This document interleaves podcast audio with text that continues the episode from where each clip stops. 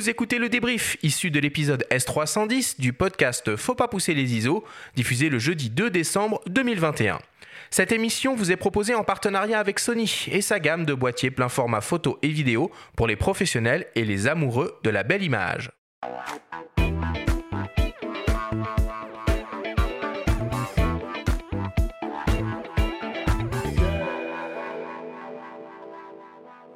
Nous sommes toujours avec les journalistes Bruno Labarbère et Pierre-Marie Salomès du magazine Chasseur d'images pour notre grande sélection des meilleures optiques hybrides 2021.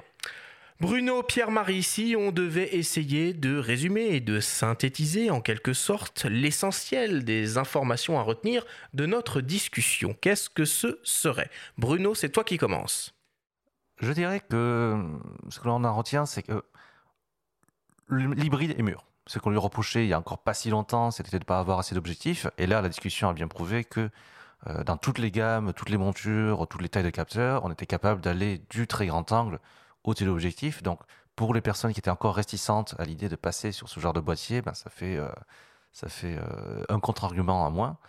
donc ça, c'est une excellente nouvelle. Une deuxième très bonne nouvelle, c'est que pour la plupart des montures et des tailles de capteurs, on a à la fois les objectifs des constructeurs et les objectifs tiers.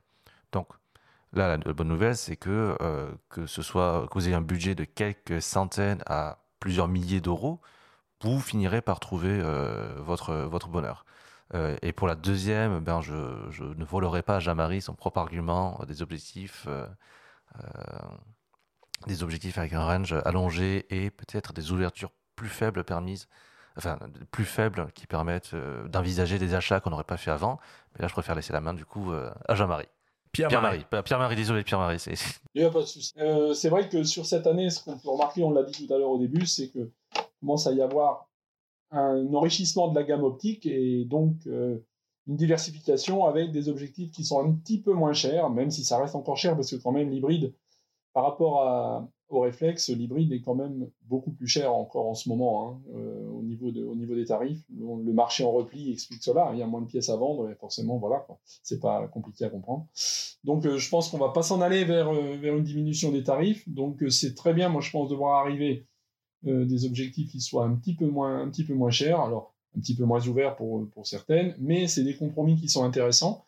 Surtout que les hybrides comme on l'a dit, sont pratiquement tous stabilisés, donc ça permet de compenser un petit peu les flux de bouger de, l'opérateur. Euh, et puis oui, de... moi c'est vraiment ça que je retiens avec l'arrivée à l'hybride, c'est que moi en tant qu'expert, jamais je serais allé sur un 24-200 et, et finalement je me dis, ben oui, c'est pas forcément bête. Euh, j'ai mon 24-200 pour aller me promener, pour aller en voyage, pour faire une sortie du dimanche sans trop me prendre la tête. Et puis, ah, je m'achète un petit Viltrox 80 parce que ah, il me plaît bien. Je m'achète un petit Samyang 24 mm, pas très cher. Je tente le coup. De toute façon, en investissant peu, on risque pas grand chose. On peut le revendre d'occasion. Je pense qu'il faut aussi pas se précipiter. C'est l'idée de, se dire à 24 200, bon, on voit ce si on débute, hein, bien sûr, si on débute, on voit ce qu'on fait, on voit les, focales qui nous intéressent, on voit ce qui nous plaît, puis après, ben, on regarde et puis on choisit en fonction de sa pratique. Et surtout qu'on peut le compléter, euh, ce genre de zoom, avec des focales fixes. Et euh, ce qu'on peut dire aussi sur toute l'année, c'est qu'il y a eu quand même beaucoup, beaucoup de focales fixes qui sont sorties. Hein, particulièrement, ça, il y a une sorte de retour de ce type de, de focale pour apprendre, c'est pas mal aussi, de, pour se faire l'œil. Euh, moi, je recommande souvent ça aux gens.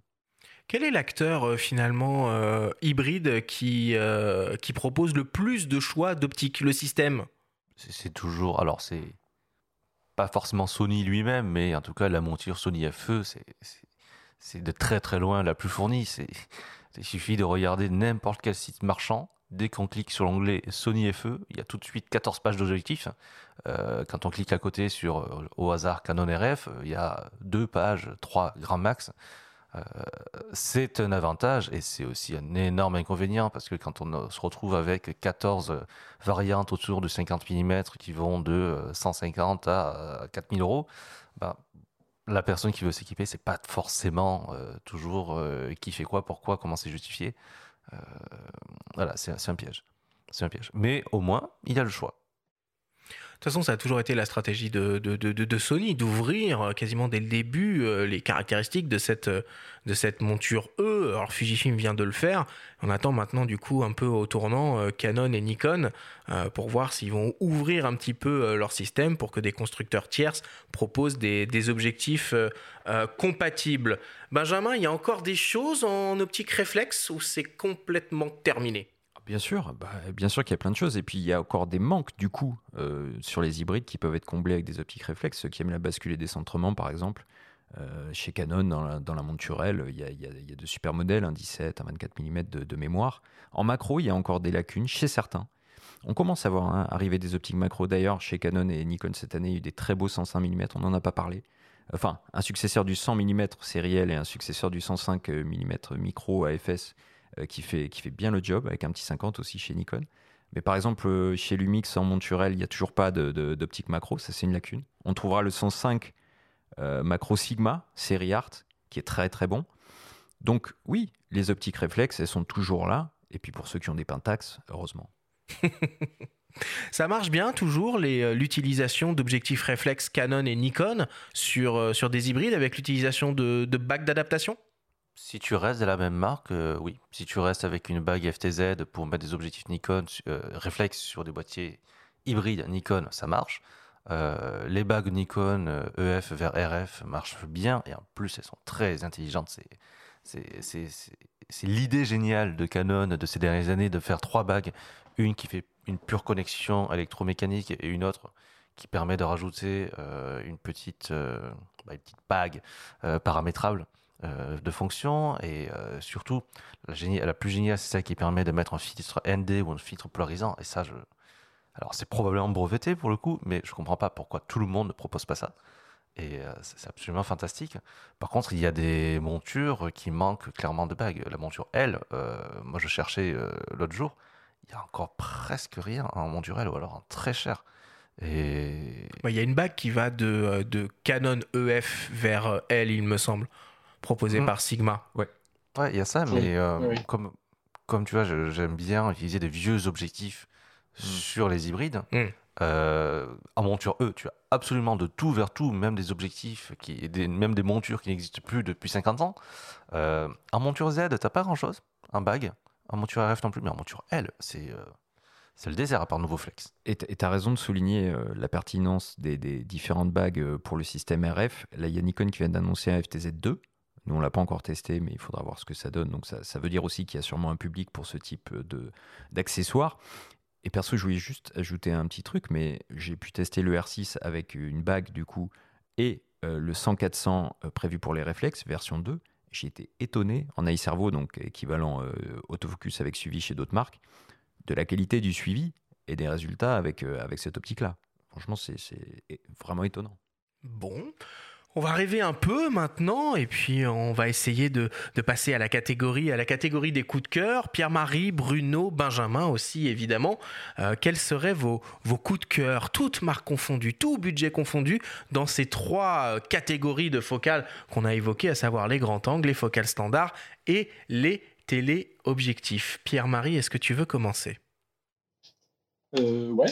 Euh, longue focale, euh, moi, c'est le, c'est le 200 Fuji, le 200 F2 Fuji.